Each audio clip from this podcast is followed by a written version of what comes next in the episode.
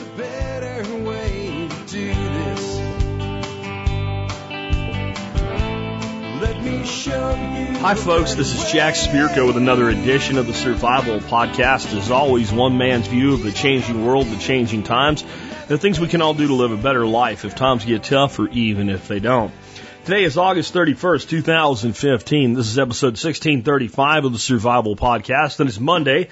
that means it's time for your feedback, your questions, and comments sent to me at jack at the survival podcast.com. Again, the, uh, the address to send those emails to is jack at the survival podcast.com. The best way to make sure I see them and read them is to put TSPC in the subject line somewhere and then to make your point or ask your question in one to two sentences maximum, and then hit the return key and give me details if you have any. That will make it much more likely that I will, in the time that I have available on a given day to screen emails, actually read yours. I do try to read all emails. I will be completely honest though, when I get an email and it's like five paragraphs put into one block of text and the first two sentences don't tell me what it's about, I delete it. Why? I have to. If I just do the math, if I spent uh, two minutes on every email that I get, every legitimate email that I get, I would burn out the day.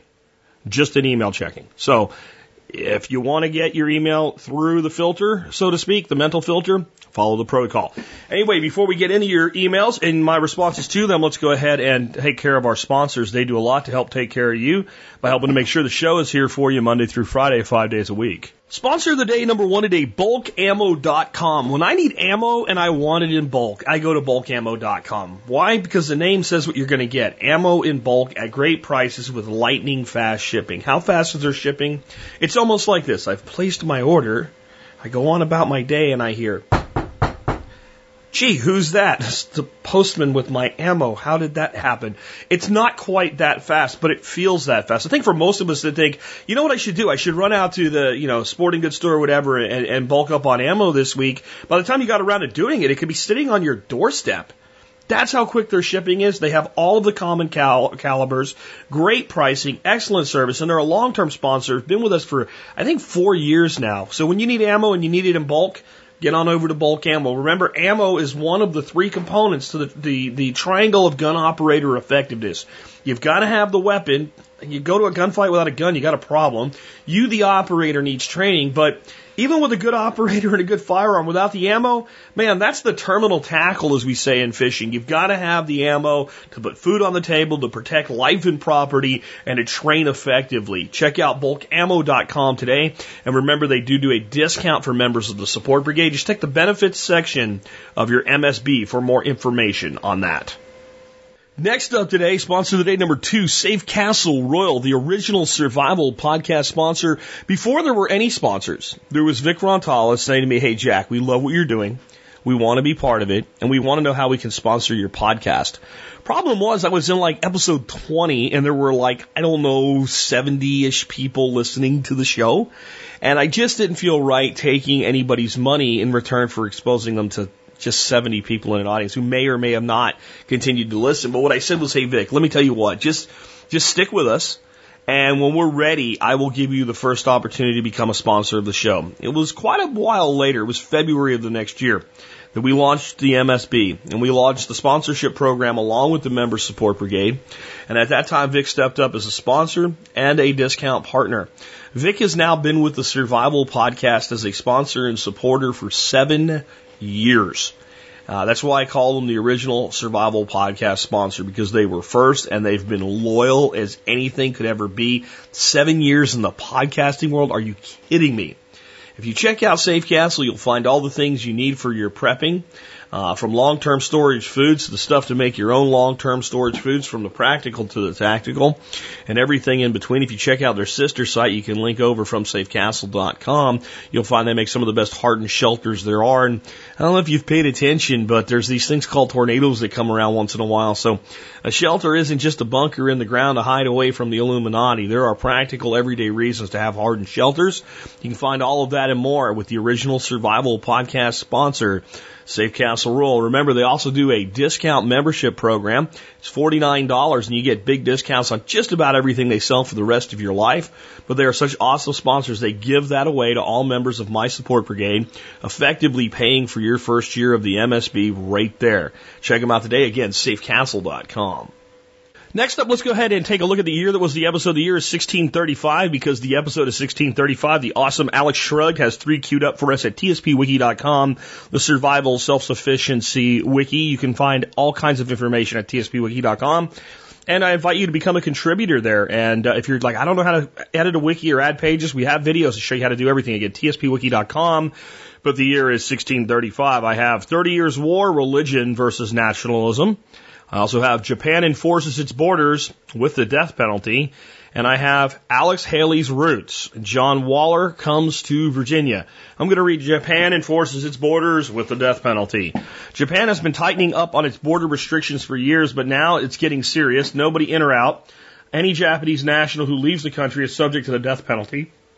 Europeans who attempt to enter Japanese territories are subject to the death penalty. Christianity is banned. Pictures of Jesus and Mary are placed on the floor. Suspected Christians are forced to walk over them. Any hesitation means you are punished severely. Trade with the outside world is restricted to Nagasaki and only with the Chinese and the Dutch. Border enforcement will continue until 1853 when Commodore Perry will show up. He will turn his guns towards shore and fire in celebration of the 4th of July. The shots will be blanks, but the Japanese will get the message loud and clear. My take by Alex Shrugged. During the recent debates, August 2015, Donald Trump suggested building a border fence with a beautiful door. Okay, I'm not a Trump supporter, but I've been advocating the same thing for years now. If you have a reasonably efficient official gateway into the country, then people will use the gate. Give them a medical exam, a felony check, a dictionary, and a Bible. Anyone who doesn't use the gateway is bad because there's no reason to walk across rattlesnake infested badlands if the gate is open. People who mean me no harm come through the front gate. If you are climbing over the fence when the gate is open, I assume something is wrong with you. The first step in border enforcement is to separate the sheep from the goats. An efficient gateway does that along with a solid fence. Okay, the doorway. The easy entry into this country with a basic check to make sure you're not, you know, signed up with MS-13 or whatever. Uh, I agree. The fence, I totally disagree with the fence.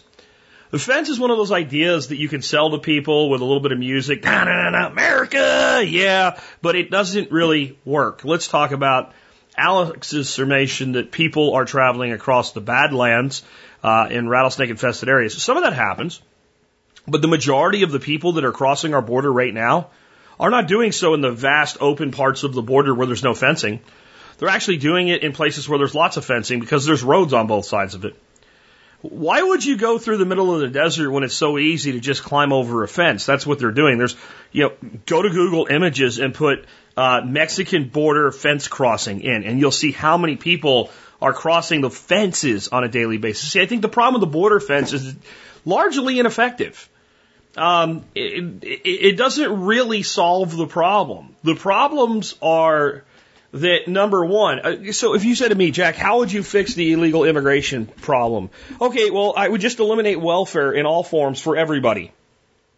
Uh, that's that's too too harsh. Okay, then I would at least eliminate welfare in all forms for anybody that's not legally in this country. If you did that, most of the animosity and, and resentment toward illegals would go away. It really would, and you would you would severely cut down the number of people coming here. Because what happens? You understand the motivation here. The average person that comes here does not come here because they want to come here and commit crimes. They come here for an opportunity. They really do. They really, really do. And yes, it is opportunities Americans don't want. I didn't bump into you picking lettuce anytime recently, and you're not going to. Don't lie to me and tell me that you are, because if you want to go pick lettuce, you can go do so right now, or pick oranges, you can go do so right now. Go ahead and do it. Okay, so these people come here, and what happens is, at least initially, people were coming here with the, with with this in mind. I work my ass off. I live with 20 other guys crammed into a little bitty hole, and I send most of my money home so that my family can eat. And, and I've known immigrants who haven't seen their families face to face in more than 10 years that send almost every penny they have back to their family because their family can live a good life because they're here working.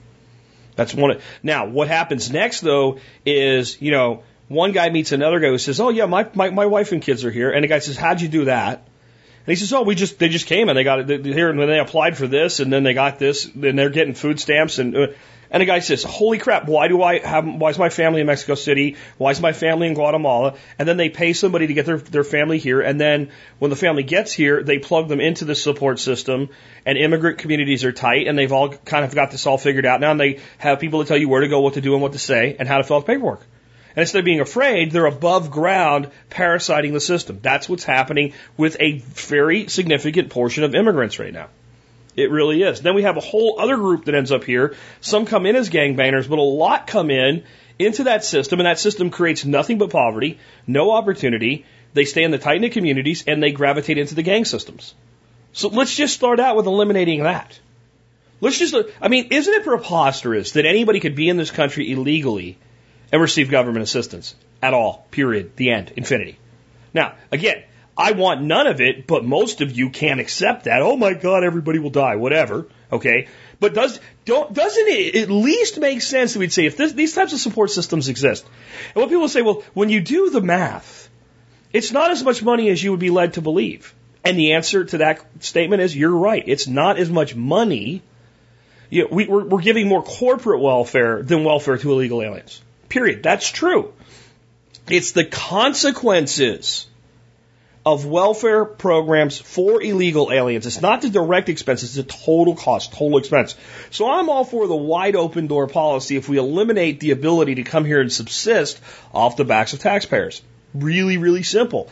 It's actually an incredibly simple solution. It's actually a solution that I bet you, if well articulated and explained by our government, 80 to 90% of Americans would be able to say, you know what, that makes sense. It's not perfect, but it's pretty damn good. So why have you never heard that solution from our government? Because they don't want the problem fixed. They don't want the problem fixed. They don't want the problem fixed. And Donald Trump doesn't want the problem fixed. And Bernie Sanders does not want the problem fixed. And Hillary Clinton does not want the problem fixed. And Jeb Bush does not want the problem fixed. None of them want the problem fixed. As long as there's a problem like that, we stay divided. We let them get away with their bullshit, whatever variety of bullshit that it is. And we're all a bunch of suckers. But putting up a fence in the middle of the desert, won't do you any good at all. But it will. I know it will. Sarah Palin said it will. No, it won't. No, it won't. Because they'll go over it and they'll go under it and they'll go through it. And again, if you doubt that, if you look at the primary place of illegal crossings today, there's already fences there. And what good do those fences do? The answer is very little. My take by Jack Spirko. Uh, next up, I want to remind you guys real quick about the Member Support Brigade. If you join the Member Support Brigade, you can help support the work I do here at the Survival Podcast. Just go to the survivalpodcast.com, click on members for more, and check out all the great discounts that will more than pay for your membership. Next up, wanted to announce real quick that I did open the November uh, workshop today. Uh, we had pretty brisk signups right away. I think like 15 of 32 spots went like bam, like that. So um, if you want to come, it's open for MSB only until Wednesday, and if you really want to make sure you get to come, and you're not an MSB member, I'd think about joining. Join for five bucks. Cancel your membership. Because um, if you don't, and I figured this, if you won't do that, then you don't really want to come. Uh, but if you don't, you may not get a chance because the the October one filled before Wednesday morning, so no one got in unless they were MSB. So just a little uh, side note there. And those of you who have registered for either one, in your instruction packet, there is a Yahoo notification email list. Please, let me say this again. Please, let me say one more time. Pretty please with sugar on top. Sign up for the freaking Yahoo list. I don't know what's what's. It's almost like some people hold their breath. I don't like Yahoo or whatever. Listen, all it is is an email list, and really important things sometimes are put out on that list. And if you don't join it, you're not going to get them. And I can't guarantee you that I'm going to be able to individually get a hold of everybody that's registered or has been to a past event. Sometimes there's really cool stuff put out on that list that no one else ever sees. It's an incredible benefit. Please get on the email list on the Yahoo Group's email list that is only for attendees of this workshop. That alone is a huge benefit. The network that's there. I would say I, half the people don't do it. I don't get it and you're going to be upset because you didn't know about something. Just saying. So I'm going to let that go. Uh, next up, let's talk about where we are in the year. Today is August 31st, the last day of August. Tick, talk, tick, talk. You hear that? That is the sound of the hands of time moving forward. That's what I want to open with today is just put that in perspective for you. September the 1st is tomorrow. September is the last month of the third quarter of the year. That means after this next month, right when we have the October workshop, at that point we're starting the fourth quarter. That's that's Halloween, that's Thanksgiving, that's Christmas. That's how close we are. We're, so then you think about it. That's October has its day, and then November has its day, and then December has its day. Each each month has like a, a major holiday, and then New Year's and some other stuff mixed in there. But those three months, you know, we're a month away from starting that countdown. How, how, how's it working out for you with building liberty in your life? How about that business you're talking about you're going to start? How about that garden you're going to put in before fall? Hey, September 21st, right? That's the first day of fall. That's, that's the fall equinox. It's 22 days away. The, the little bit of extra money you were going to start saving, have you done it yet? That debt you were going to start paying off, have you done it yet? That little bit of extra food storage you were going to do, have you done it yet? That that that bug out list you were going to make, so if you ever had to leave, you just had you're not even buying anything, just like I, I know what to do, right? That new skill you were going to learn, you know, listening to Erica talk about making yogurt or me talking about making escabeche, and you you want to try these fermented foods, have you have you started? See, you have to do all this stuff. Just pick one and do something. Please don't don't let TSP be nothing but mental masturbation for you. Take action on this stuff. Every single time you claim a skill and you reclaim an ability, you're moving your life toward greater liberty. You, are less dependent on other people. You're, you're, you're improving your health and you, not just your physical, but your mental health. And you're proving to yourself that you can get things done. I, I was reading today on Facebook. I didn't read the article. I just read the, the, the kind of the synopsis and, and the headline. And it was called The Great Forgetting. The Great Forgetting. What is that? The little blurb I saw on Facebook said something along the lines of the great forgetting referred to the wealth of knowledge uh, that our culture lost when we adapted to a new civilized lifestyle. A knowledge that allowed us uh, as indigenous cultures to survive. The knowledge that we had once when we were tribal, what we understood when we were but a mere culture of thousands of people. All of it disappeared in a few short generations. I think it's pretty close to what it said. So, what that actually means is at a time when mankind began to actually uh, innovate technologically and become what we would think of as smarter, we actually lost a lot of our wisdom. Before the dawn of agriculture, when we were hunter gatherers, any child that was six years old could tell you how to navigate with the stars or the landmarks around them, or what plant was poisonous and what plant could, could cure illnesses, um, what animals were dangerous, how to hunt them, how to cook them, how to prepare them. The, the, the, we don't even know what we don't know about that period of time. There's so much that the wild human knew instinctually they didn't even have to be taught, but it was instinctual because we lived in an environment where the instinct was able to come out.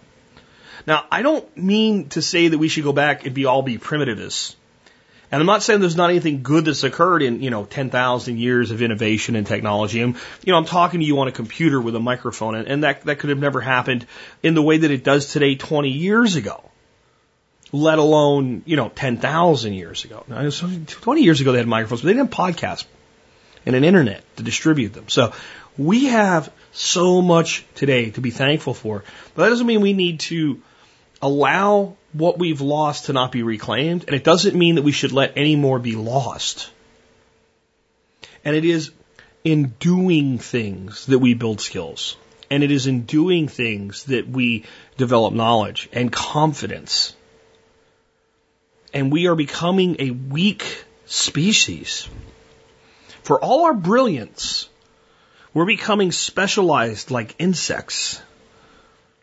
We, we have a, a, role to fill in society. We're an ant, and we're a worker ant that you know just goes out and collects food, or we're a soldier ant that just protects the the, the mound, or you know we're we're a nurse ant that just takes care of the baby. And yes, I know we have a million different jobs that people do, but that's what we're becoming like that. Like we're hardwired. When you ask somebody, what, what do you, who are you? You know, they'll say, well, my name's John. Well, tell me more about yourself, John. Well, I'm a CPA. I'm a lawyer. I'm a computer programmer. No, you're not. That's something that you do. It's not who you are. It's not what you are. And the reason this is important is when we're tested by tragedy, when we're tr- tested by disaster, it is who we are that gets us through it. And there might be certain knowledge you have from your job that can be used with who you are to get through a disaster or to innovate during a disaster. But in the end, it's you that gets yourself through tough times. No one's going to remember that you were an accountant. They might put it in your byline when they when you, they write your obituary, but that's not how anybody that lives on is really going to remember you. Oh, I was an accountant. Your, your kids are going to remember he read me bedtime stories. Hopefully, and, and, and he was even more gentle and kind by the time he became a grandfather. If you're a teacher in school, they're not going to remember, oh, he was a teacher or she was a teacher. If you're good, they'll remember the individual lessons you taught them. I had this teacher and this is what I learned. And it's that, that second part that is you. And we have become so weak in that way. So restrained in that way. Because we want other people to do it for us. It is the only reason that we accept a system of so-called democracy where we are forced to pick, between two people we hate and we actually think that's acceptable. And, that, and if you've ever wondered why that's the case, it's because if you talk to somebody and they say, well, I think this plan is a good plan, it's never their plan. It's never their own, it's always some plan. And when you say, well, I think it's a terrible plan, they immediately assume that whoever the person is in opposition to them, if it's, you know, if it's, if it's Barack Obama's plan, then it was Mitt Romney a few years ago, they, you, you were for. No understanding that you could be actually opposed to both of them because people can't formulate their own solutions anymore. I love when people have the, these heated political discussions with me, and I, I don't even want to have them anymore. Like, I don't want to talk about that. Well, what do you think we should do about this? Okay, fine. You want to have that conversation? Before I tell you what I think we should do, I want you to tell me what you think we should do, and I want it to be completely original thought from you. I want your actual solutions, not so and so says or so and so has this idea. And I don't want you to claim it's yours when it sounds like a parroting of what's being said by everybody on one side or the other dichotomy. I want you to sit down and think, Everybody just handed you the reins and said, fix this shit. What are you going to do? And you know what? People don't know the square root of F all what they would do. They're waiting for someone else to come and save them. They're waiting for someone else to come and tell them what to do. That's part of the great forgetting. That's part of the great forgetting. A wild being, and that's what you really are at your core, a wild being does not seek someone else to tell them what to do, how to solve a problem, how to be free. They simply embody it, and they are, and they interact, and they choose voluntary association with others, whether it's clans of humans, or bands of foxes and coyotes, or even interactions of insects. The world is based on free and voluntary association. And every bit of true human misery, every single time, thousands or tens of thousands or millions of human beings have died, we've broken that natural rule. And we have forced solutions on people who didn't want them. And we have ignored voluntary associations. You look up the death counts in wars, and the greater the death body number, the greater the total loss of life. I guarantee you, if you trace back the roots, the greater the intrusion into the rights of individuals to choose who they associated with and how they associated with them. When one human tries to enforce his will on another, we upset the true natural order of what we are. A species is supposed to be part of this planet. A species that has, I believe, a true destiny of greatness. I don't believe that human beings were granted so many gifts in order just to tell other people how to live. I think we have great things to do as a species, as individual cultures, and as individual families and communities, and as individual people. But tock, tick tock, you're mortal. Every single day. That big jar full of marbles I talked about a few weeks. Each marble is one day of your life. Inside each marble is a, is, is a total time bank of all the things you could do. And at the end of the day, if you've spent 1% of it or 99% of it, it doesn't matter. The marble's gone. It disappears. That chance never comes back. Four months left in the year. Make something of it. With that, let's get into the first bit of feedback that I have uh, for today's show. It's a question on firearms. I actually have quite a few questions on firearms today. And uh, this one is, uh, it's interesting. I don't know how well it'll be received by people that really like the concept because I'm not mocking it. I just don't know that it's as valuable as some people seem to think. So this is from Richard. Richard says, what are your opinions on the scout rifle concept? I've been intrigued lately with obtaining a scout rifle, leaning toward the Mossberg MVP series due to its acceptability of AR-10 magazines. However, does the price justify the use, usefulness? Can I get, I can get a solid non-scout bolt action rifle for half the price. On a side note, I'm already covered in my three gun battery, shotgun, battle rifle, handgun, and I have my 22 long rifle. Thanks, Jack. Okay, yeah, battle rifle. Let, let, let Let's call that a center fire rifle, boys and girls. Let, us do that. Cause you're not going to fight a battle. I, I, I pray to God we never fight a battle with our guns. If we do, so be it. Don't get me wrong. I have rifles you would call a battle rifle. And if I'm ever called on to defend my community and my family and my way of life and there's no other option and every other option's been tried, I will stand and I will, I will, I will cause bloodshed and I will shed my own to defend what I believe in if we ever get there. But this, this calm and nonchalant way we, we just throw the term battle rifle around. You know what? Your three gun battery should be a shotgun. It should be a center fire rifle designed to feed you first and foremost, because it'll still serve as a battle rifle. And a handgun, yes, for self defense, because it doesn't make sense to carry battle rifles on our back when we go to Sears and Roebuck, even if it's legal.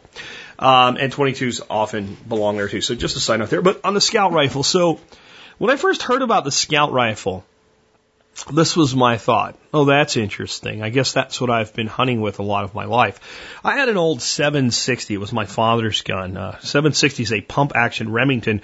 Well, that's not a, a, a, scout rifle. Hold on. Let's, let's talk about what it is. A, a, a, a slide action, pump action, uh, 3006 that could take box magazines holding five or 10 rounds. And again, this is in 3006 and it was a carbine version. So it was 18 inch barrel. And mounted on it was a good old fashioned uh, Redfield scope, and it was mounted in a Weaver tip over um, set of scope rings. Now, if you've never used these, the way these work is you can just grab the scope and turn it sideways and use the iron sights. Scout rifles, a lot of times now they have these these these forward scopes so that they're lower eye relief, but the scope is easily removable and such a way it can come back to zero, so you can go to an iron sight weapon if you need to for whatever reasons. But it involves some kind of mechanical necessity to do this. Where this this old uh, 760 I had, if you had a, a deer running and you couldn't get it on with the scope because it was too close, you just whacked the scope over and brought the rifle to bear. To me, that's as functional as any of these scout rifles. Now, I know that bolt actions are more inherently accurate, but what is the purpose of a scout rifle? I think that the biggest advantage that the scout rifle has is the forward mounted scope. So what is a scout rifle? Uh, for those that maybe are going, what the hell are these people talking about with all this nomenclature? Well, it's fairly well defined if you accept Jeff Cooper's definition. Um, unloaded weight, it should be under six and a half pounds. Uh, overall length, less than one meter or 39 inches long. This, this, the sight on it, the primary sight should be a low magnification telescopic sight, uh, mounted forward. So usually you're looking at something like a pistol scope, long eye relief so that the, the, the scope is forward so that when you bring the, the, the weapon up, you can see not only through the scope but around it and you have a full field of view at close and long ranges, okay? A ghost ring for your iron sights, which, yeah, okay, um, a sling, and some sort of a center fire round that would be very adaptable. Most common is 308 Winchester, also uh, 7 millimeter 08, etc. Um, so these are kind of the, the, the hallmarks of the scout rifle. And what is supposed to make the, the scout rifle so advantageous is that lightweight makes it easier to carry around. The long, you know, long eye relief scope allows you to be able to see that wide field of view, come quickly to bear on your target. Because you're losing a medium bore uh, center fire round like a 308, you can pretty much kill anything that you'd have to kill in North America. It would make anything from a good military scout type rifle, where if you're fighting your Red Dawn war that you're fantasizing about your head, you can go out and snipe uh, Russians or Cubans or Koreans or whoever the hell that shows up in the next movie. Um, but yet it would be fine for killing deer or moose or bear or elk. Okay? So my 760 um, pump action rifle carbine uh, pretty much met all those criteria except for the fact that one, it, it was from the 1960s and it was already configured that way before Jeff Cooper ever thought of this. Um, it did not have a ghost ring sight, though that could have been easily installed. Very, very easily installed. Uh, it did not have a forward mount scope, but if you're using a scope with the right magnification, it shouldn't matter. It, I'm not saying there's no utility to that type of configuration, but frankly, you could remove the rear sight and move the small long eye relief scope forward on the weapon right where the rear sight is on a 760. And you could mount your ghost ring then back by the, the common eye. I actually think though, as a practical hunting tool, a good quality, relatively lightweight center fire rifle of the caliber of your choice that is good for rapid follow up shots, which a pump or a semi auto would both qualify for, with a flip mounted scope. Again, a flip over mount scope, and Weaver makes a mount for these, is probably more utilitarian than a scout rifle. Because if I want to switch to irons, I can do so in a second. I can do so in a quarter of a second. I've done it. I've been on deer drives when I was a kid, and they kick a deer out, and the deer is running full tilt bore, angling away from you. And as the rifle comes up, the scope is knocked over with the right hand. As it comes up with the left hand, you come to bear and you follow and you lead the shot and bang, down deer. Your scout rifle, you'd say, well, I'll just leave the scope there, and you, you know that's why I have the long eye relief scope. Well, what do you need a ghost ring for? Well, when I drop it out of my helicopter when they're airlifting me into the Himalayas and the scope gets dinged or whatever. You know, I I have nothing against scout rifles. First of all, you should understand, I think you should have what you want. I think they're a great project to build. I think they're kind of cool. But if you want me to go out and spend two times or more what I'd spend for a good serviceable rifle just because it's a scout rifle, you're not getting my money. Now, if I was going hunting and you came along and you had a scout rifle, I wouldn't crap on your gun and say it's useless. Uh, in fact, I might enjoy shooting it. You know, if we go to the range, I, I think it's a great gun. I have all kinds of guns that I like.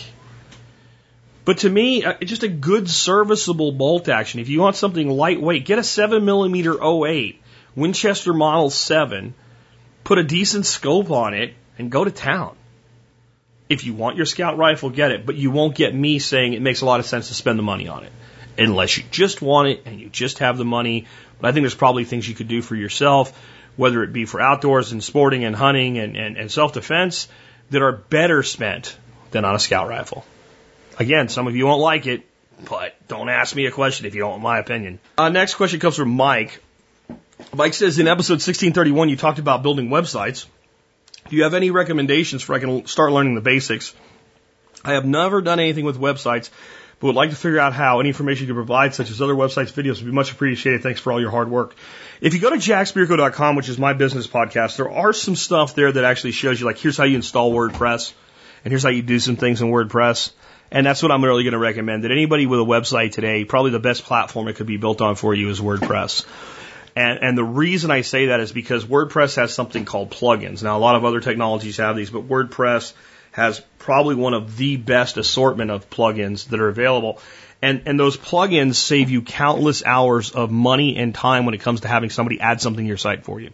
Because the first thing I'm going to tell you to do is do not build your own website. Unless you just have lots of time and nothing else to do and your business is going to have something to do with building websites, don't build your own websites. It's a commodity. There's tons of people out there that can do a really good job for you building websites. I just used a guy uh, to update ninemile.farm for me, and I have some edits to do on there. So if you look at the site today, don't hold him responsible for the edits I need to get uh, doing. But his name is Blake Acres. Um, could I sit? Could I have sat for three weeks? you know, dicking around with the template format for WordPress and, and built the site the way he did? Probably. And I probably could have got close to as good. But instead I said, this is what I want. I went on about my life and two weeks later he said, it's ready. And, and that cost me under a thousand bucks. Now, even if you're brand new to business, in that same period of time, you could do more than a thousand dollars worth of work toward getting your actual business off the ground.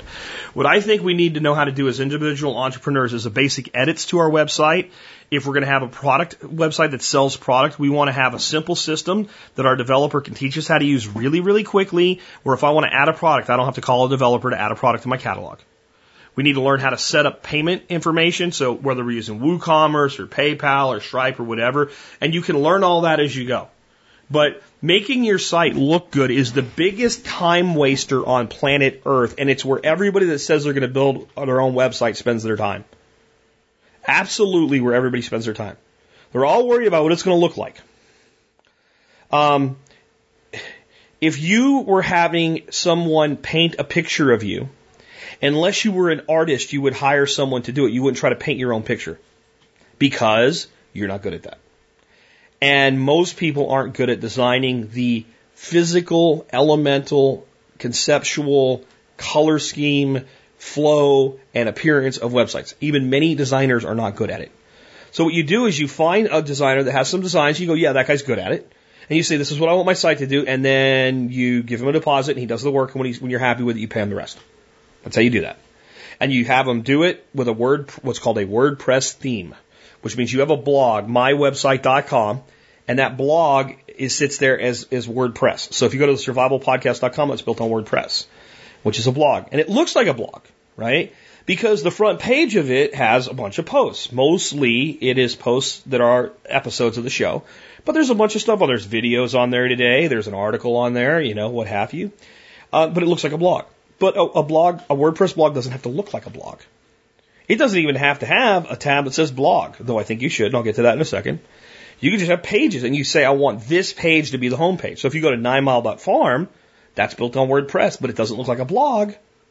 Okay, and again, I have some editing and stuff to play around with on there since Blake delivered the site, but that's not his job. I wanted him to make it look good and make it flow right. That's all I wanted him to do, and he's done that. So that's where I would start. I would start by setting up a WordPress blog and start learning how to blog and start learning how to install plugins and start learning about what it does. And anything you want a WordPress blog to do, look up what you want it to do, followed by WordPress plugin, and you'll find something that probably does that.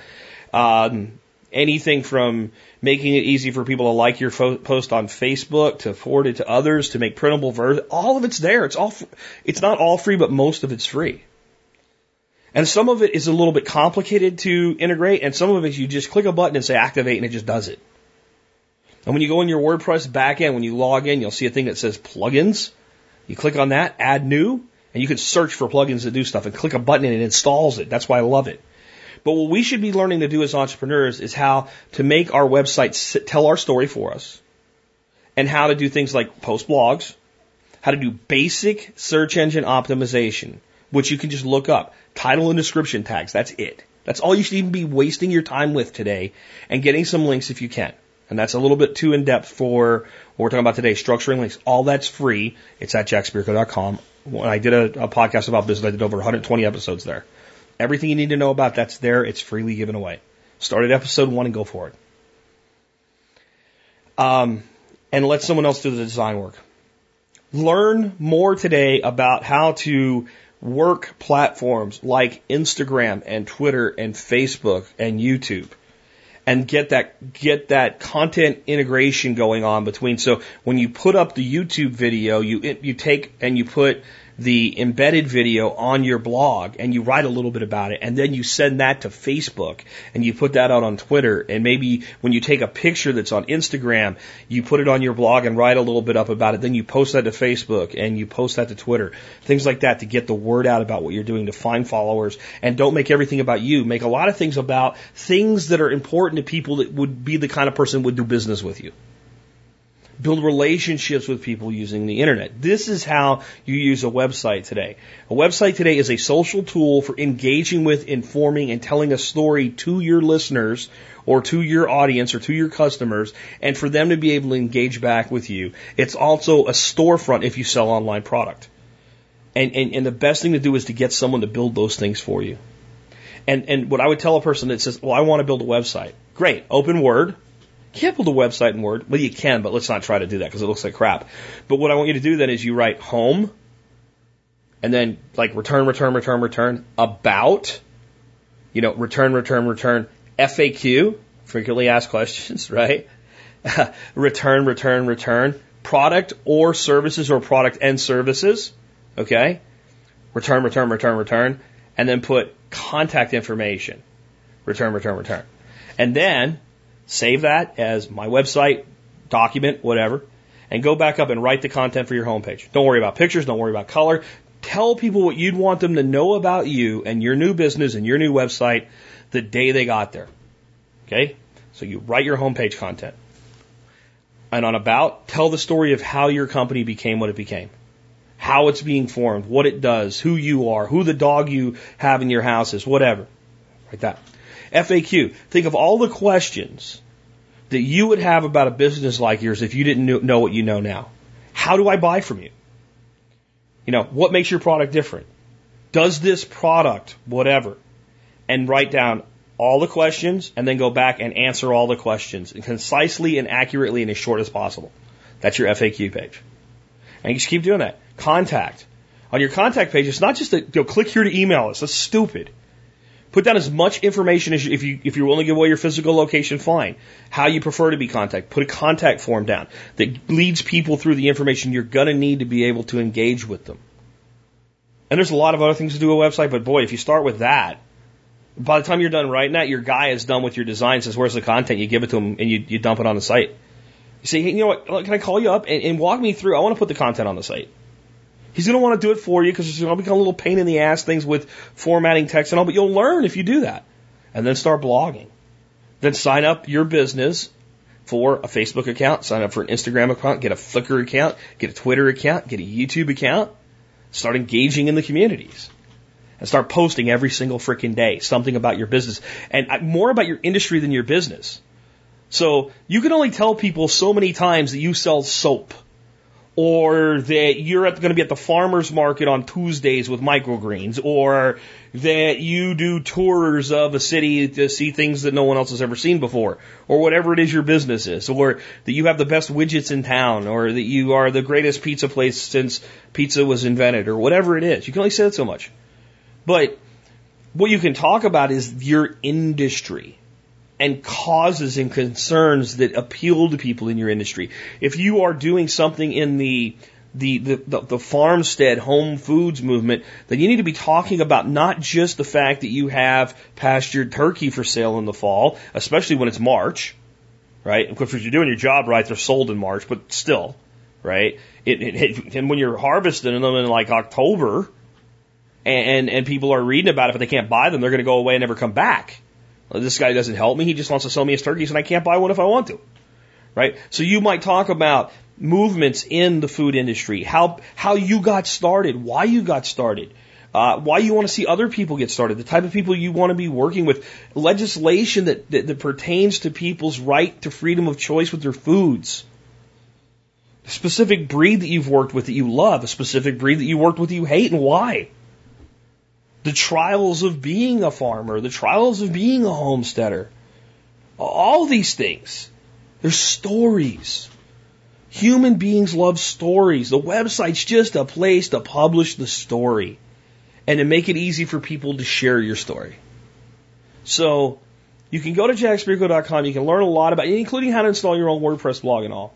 But I would find a good developer, and I recommend Blake. He's like the only guy entered into the, the business directory. He's now on survivalpodcast.com, thesurvivalpodcast.com, I should say. There's only two entries in there. Blake's one of them.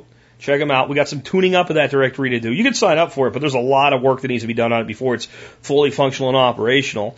Um, so don't let the, way, the state that it's in right now fool you. We're going to be adding a lot to it as far as categories and all. I just haven't had time yet.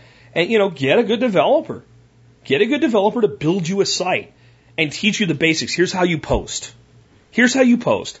Install a plugin called um, All-in-One SEO Pack, and go through the options. And any option you don't understand, look up, and you'll find the answer to it. And make sure that you're using it when you do your post, you put in a good title and description tag and look up the characteristics of those.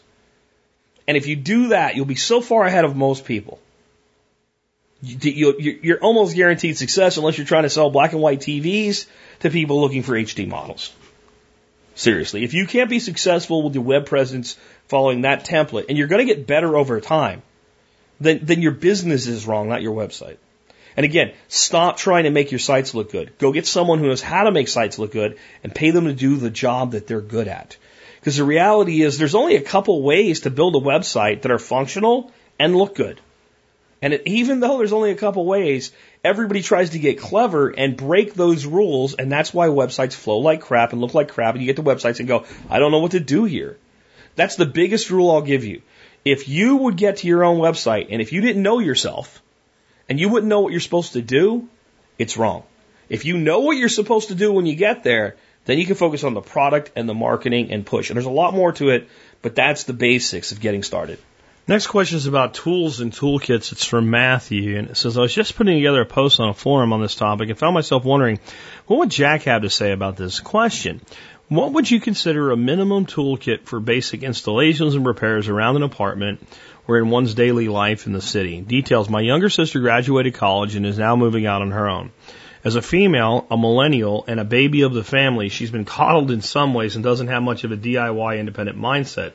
I'm very much the opposite of that. So I've been actually trying to gradually trying to help her develop those skills.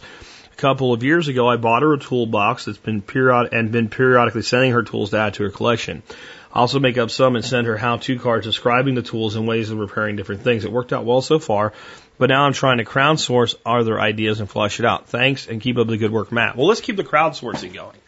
Uh, come to today's episode, which uh, of course is episode uh, 1635, and, and tell us you know your ideas for what is must-haves in a toolkit. Um, the question though reads to me two different ways. One, I'm a little apartment dweller and I need some stuff in my apartment. The other sort of reads to me like, you know, to be able to carry around like EDC type thing. And I mean, for that, you're limited, right? We can all, we can't all carry, you know, a, a set of Husky wrenches in our back pocket or something like that.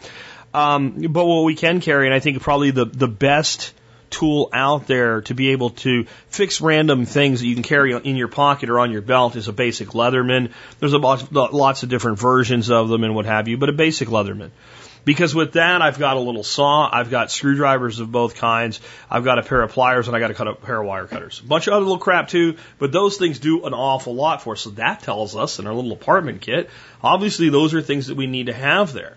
Now, here's the thing a toolkit is as useful as the person that owns it, right? Or unless, you know, someone comes over to your house that can fix things for you, you got any tools? Yeah, I got them there. And then it's as useful as the person using it. It's, it still comes down to the skill level. So there's a lot of people that could do more with a hammer, a Phillips and straight screwdriver, um, a small saw, uh, a pair of pliers, and an adjustable wrench and a set of wire cutters than, than other people could do with a full 200 piece kit because they know how to use the tools and they know what to do. So everything has to be held with that, you know, kind of in check.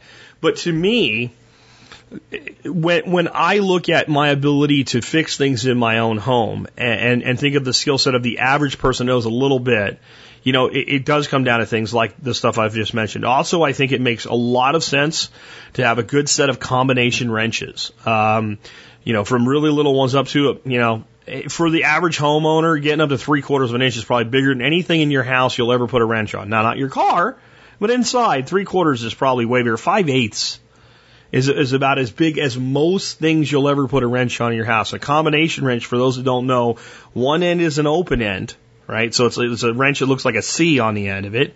And then the other end is a hole. It's a circle. And uh, there's there's advantages and disadvantages to both. Um, I think it's Husky has now these wrenches that basically it's like a combination circle wrench on both ends of two different sizes, and they're like a ratchet. Those are great. Uh, they can get into places you just can't get a normal wrench into. I think that everybody should own a good cordless drill. And I'll tell you what, for a lot of like an apartment owner or whatever, a freaking Black and Decker drill would be fine. and a good set of uh, drill bits and drivers for that drill. I, I would really encourage you to step up from that. But if you're on a limited budget and you could either have no drill or a Black and Decker Walmart drill for 39 bucks, fine. Get the lithium. It's got a lithium ion battery and they're pretty good. Get one of those. Um, if you if you got a little bit more in you budget wise, I would say an electric screwdriver. Well, you got a drill for that. Well, yeah, but a screwdriver is smaller. It can fit in places that drill can't. And the screwdrivers that have kind of the flexible head that let them shape sort of like a drill, those are really really valuable to me and what they enable you to do and the time saving that they have. And you can even use them sometimes to drill small holes in things by mounting a drill bit in them in places where it's hard to get a drill. Uh, definitely a hammer, a level, and a tape measure. And, and, and being able to use them, a good quality you know, like metal yardstick is extremely valuable as far as I'm concerned. Um, those things all will help you. Another thing I think that people really need to learn is how to use simple things like anchors, right, for pictures. Like, there's actually a wrong way to use them. You know, the, the box tells you what to do and the box isn't wrong, but if you've never done it before, you know, you either drill the hole too big or, you know, whatever, too small and you smash it with a hammer trying to get it in there. So basic things like that. A stud finder is nice, but usually what I find is unless you're putting up shelving or something like that, when it comes to pictures and things, you're going to put it where you want it. And if you're lucky, you hit a stud right? Otherwise, you need to use good quality anchors. So those are some other things to me. Uh, I believe everybody should keep some some lubricant around. WD 40's fine for that. There's lithium ion grease, lithium lithium white white lithium, lithium ion for your batteries. Uh, no, white lithium grease is a little bit better for some things. Um, I, I think those are like some basics that I would you know want anybody and everybody to own if you go out and you just buy, you know, the little black fold up kits, little tool kits, and, and if you're spending somewhere in the $120 range, you're going to have most of what you need to do most everyday random crap, but you're not going to have everything you ideally need. I think what another thing is that's a great way to look at this is you have your toolbox, your toolkit, your tool drawer, whatever. Every time you need something, you don't have, write it down and add that to your kit. That makes it customizable to you. And every time you get something done, but think to yourself, boy, that was, that seemed a little difficult. Find out if there's a better tool for the job and add that. Uh, because the world of tools can be really lightweight utilitarian or it can go into, you know, tens of thousands of dollars depending on what kind of enthusiast you are. And I mean, I do know people who have literally bought tools because they thought they would look good in their toolbox. Yeah, men are not immune to that kind of naivety. But I, I, I've known people. What'd you buy that for? I don't know. It was that expensive. How much was it? Like eighty bucks. Eighty bucks. Huh? If you ever used it, no. But if I ever needed it, it'll be there. And I thought it would look cool in my toolbox. I, I know that guy.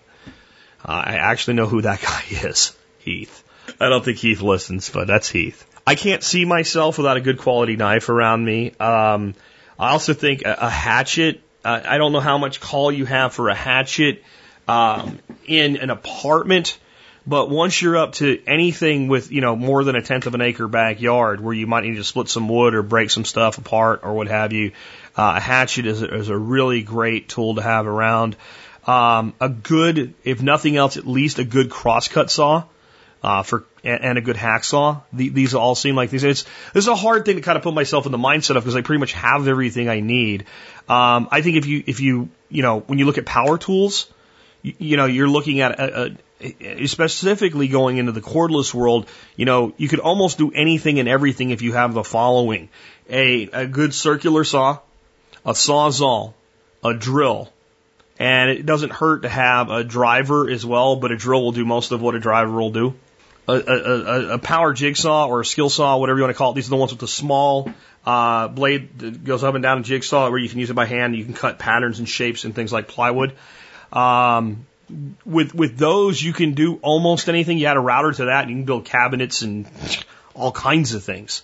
Uh, a table saw. Now, see, we're getting we're going beyond now, right? We're beyond what your your, your millennial sister's going to have in her her apartment. But you know, as you move into having like a little shop area, table saws are just just an extremely valuable thing. Uh, a grinder and polisher with that and, and, a basic hand tool kit, you can kind of take on the world if you know what you're doing. There's all, that's the thing with tools, there's always something else. Like somebody's going to say, Jack, I can't believe you didn't mention. I'm going to be like, dude, I didn't think of it. I mean, in the end, it comes down to what do you need to get done and what's your budget. So let's crowdsource this one a bit. What are your must-have tools? Some, you know, tools that belong in in anybody's house. Uh, and, and then let's break it down to just the apartment dweller. Like every apartment dweller should have at least these things. What are your thoughts on that, guys? But again, I'm going to say fall back to the skill level. You know, having the skill is really important because there's a lot of things like you could say like a electrical tester to determine whether or not uh, an outlet's hot or not. If I'm going to do wiring, well, if I need to tell you that you need that tool, you don't need to be opening electrical outlets. Got it? Like the person that needs to be told that doesn't need to be playing with electricity. And personally, I don't mess with electricity. There's people that I can pay far too little money to do electrical work for me to make it worth me risking electrocuting myself because I did something wrong.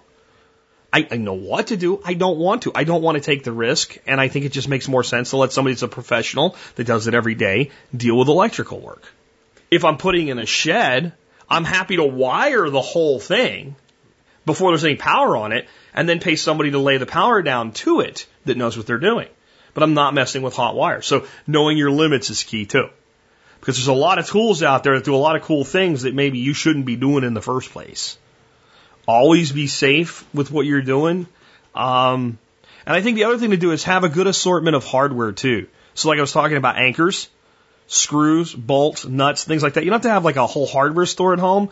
But I mean, when I was a kid, every old man saved baby food jars, even though he really didn't know where they came from. And you just take your baby food jars and you take a screw gun and you screw the lid up on the under part of your workshop benches, like your benches or your cabinets, and then you could screw the jar in there. And whenever you had extra screws, nuts, bolts, washers, whatever, you found the jar that had the ones that looked most like that, or an empty jar if they were unique, threw them in the jar and screwed them up there. And then when you needed something, you went out there and you could look right in the jars and go, eh, that, that's it. That's probably, yeah, that washer will fit. And so that kind of thing too, I think helps. But the apartment dweller is probably not going to be tacking, you know, baby food jars up underneath the, the cabinetry in their kitchen. So a, a nice little plastic um, kit that's something along like like a fisherman would use that you can see through. So you don't have to open every every one to see what's in there and, and do things like that. And and then then it becomes you know it makes sense when you buy that you know bookshelf from IKEA and there's like some extra parts in there you don't know what to do with them if they're if they're universal parts if they're not some kind of weird pin or something like that hey Throw them in your little collection and sort them. Uh, because, you know, it's great. Okay, I can hang my picture because I have my picture and I have my level and I have my ruler so I can measure from the roof how far down I want it and all like that. I can line up two places. I can connect them with my level and make sure it's level and I can put those hangers. Oh, I don't have any nails for my hangers, right? So you got to have the hardware to go with the tools. Anyway, love to hear your thoughts on essential tools for the toolkit for apartment dwellers, small homeowners.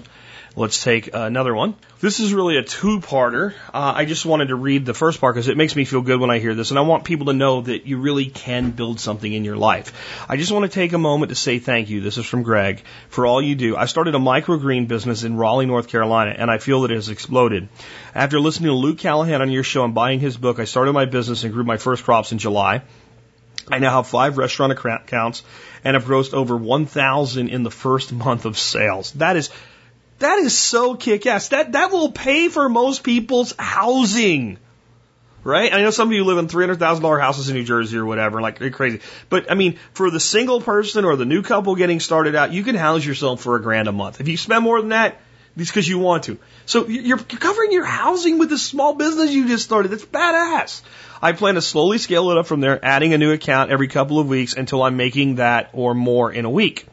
I have been listening since just before episode 1400, and the things you talk about really hit home for me. Although recently I've been listening, I haven't been listening to you as regularly as I was back then. I've been extremely busy with my new business.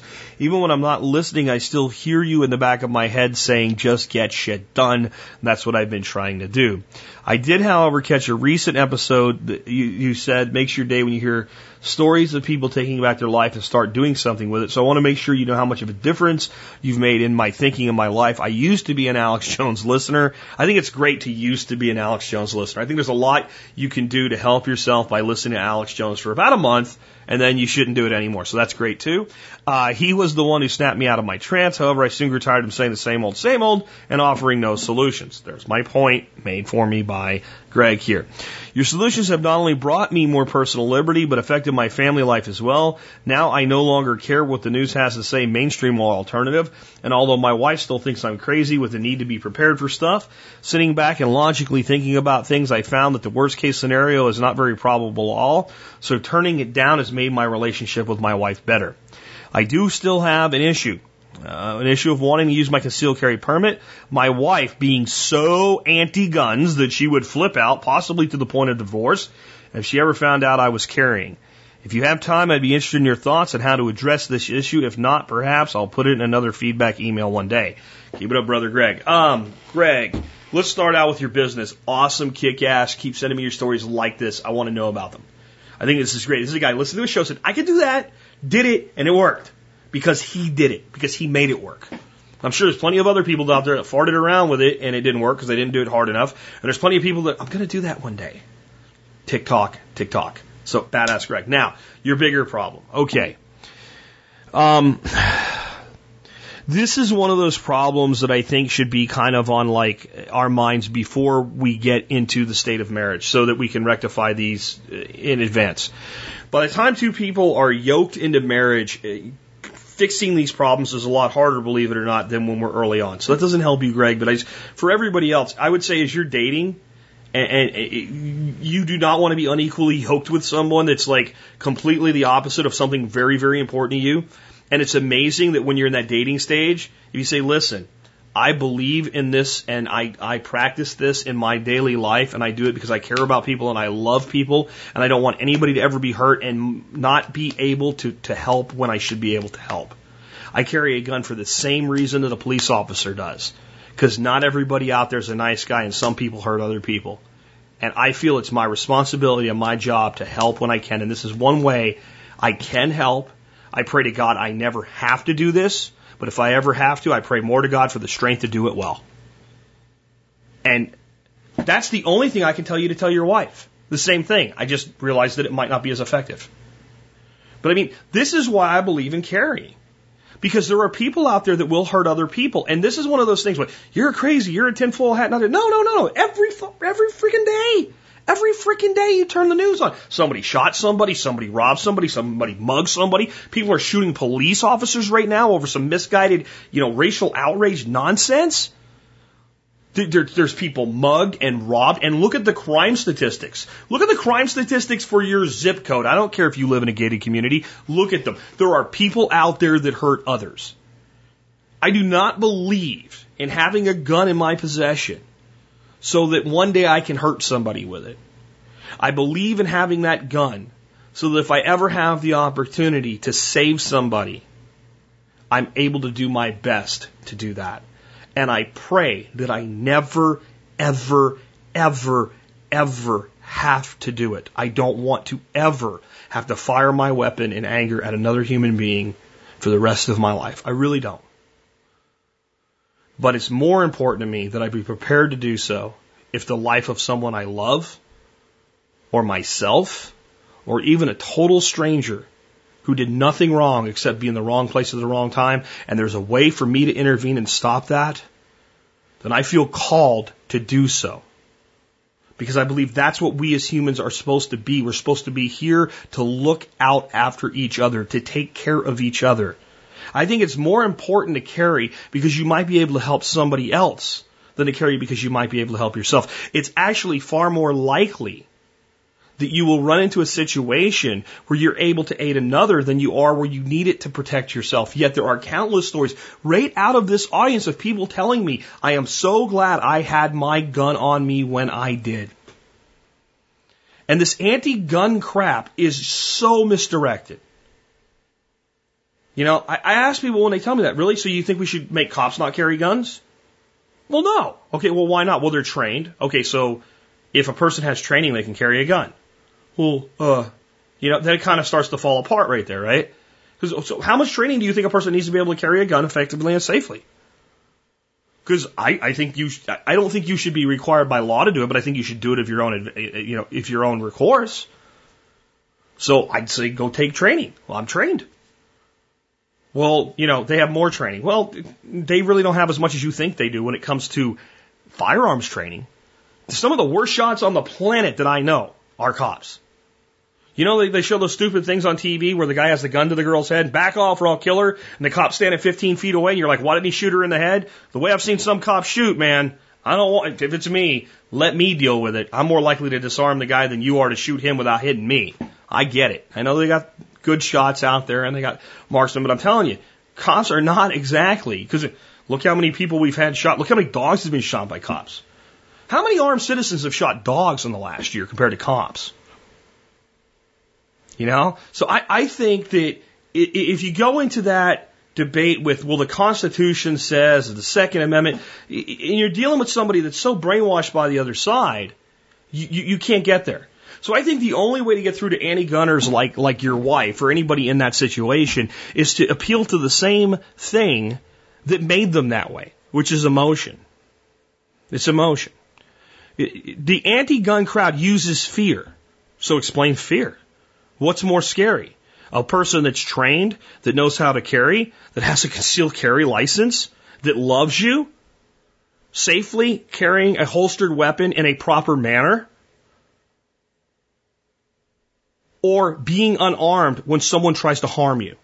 And when somebody says, well, no one will ever hurt me, you know what? That's what everybody that's ever been hurt always thought until it happened the first time. Again, pull up the crime statistics for your zip code and the 10 around you. You'll be flabbergasted at what happens to people. Greg, I don't want to screw your marriage up, man. But all I can tell you is this. If I had ever been told by someone, I will leave you if you carry a gun, I hope you're not telling me the truth. I hope you're just saying that because I care about you enough that I'm carrying my gun. I mean, I would try to explain it in all the other ways that I did first, but in the end, you know, I. The, the, to me, the thought is so much worse. You're, you're, you're out with her somewhere. Some guy comes out from behind a car or whatever with a knife or a gun of his own. Threatens your life and her life. And even if nothing happens, even if you, you skate through it, to live for the rest of your life thinking it, it could have went worse and I had no way to do anything about it. To think that you might someday be sitting in, in, in a restaurant and somebody comes in and starts shooting people and you all you can do is is, is make for the entrance and try to get your wife there safely. Instead of helping someone who needs it. Where the, this is this is the thing. This is the thing that anti-gun people don't get. My gun is never going to kill anybody unless they're trying to kill somebody else Period. And in some situation that I hope I never face, it may be the only thing that prevents that. With that in mind, let's uh, let's move on to another one, a little bit uh, more complicated about gun violence and gun control. I got an email from Ben here. Ben says, Can you talk about your stance on gun control, gun violence, and solutions? Is there a role for legislation and background checks? I have to pass a, pass a test to drive, for Pete's sake. Why shouldn't I have to attend a week with Fortress Defense Consulting to own a gun? My friend was killed this morning. He was a photographer for WDBJ7 TV of Roanoke. I was closer to his sister, honestly, but we knew Adam Ward. My wife danced with him at his sister's wedding. I've texted with his sister, and she says they're all just numb right now. I can't imagine how devastated they all must be. I wish we'll see, we'll, I, I sure, I'm sure we'll see them in a few days at the funeral. Whoever imagines that they or someone they love would be killed by a mentally ill person shot live on television in small town doing a fluff piece of journalism shot in the back, no less. How could they have prepared for this? Can society do anything to prevent this sort of tragedy?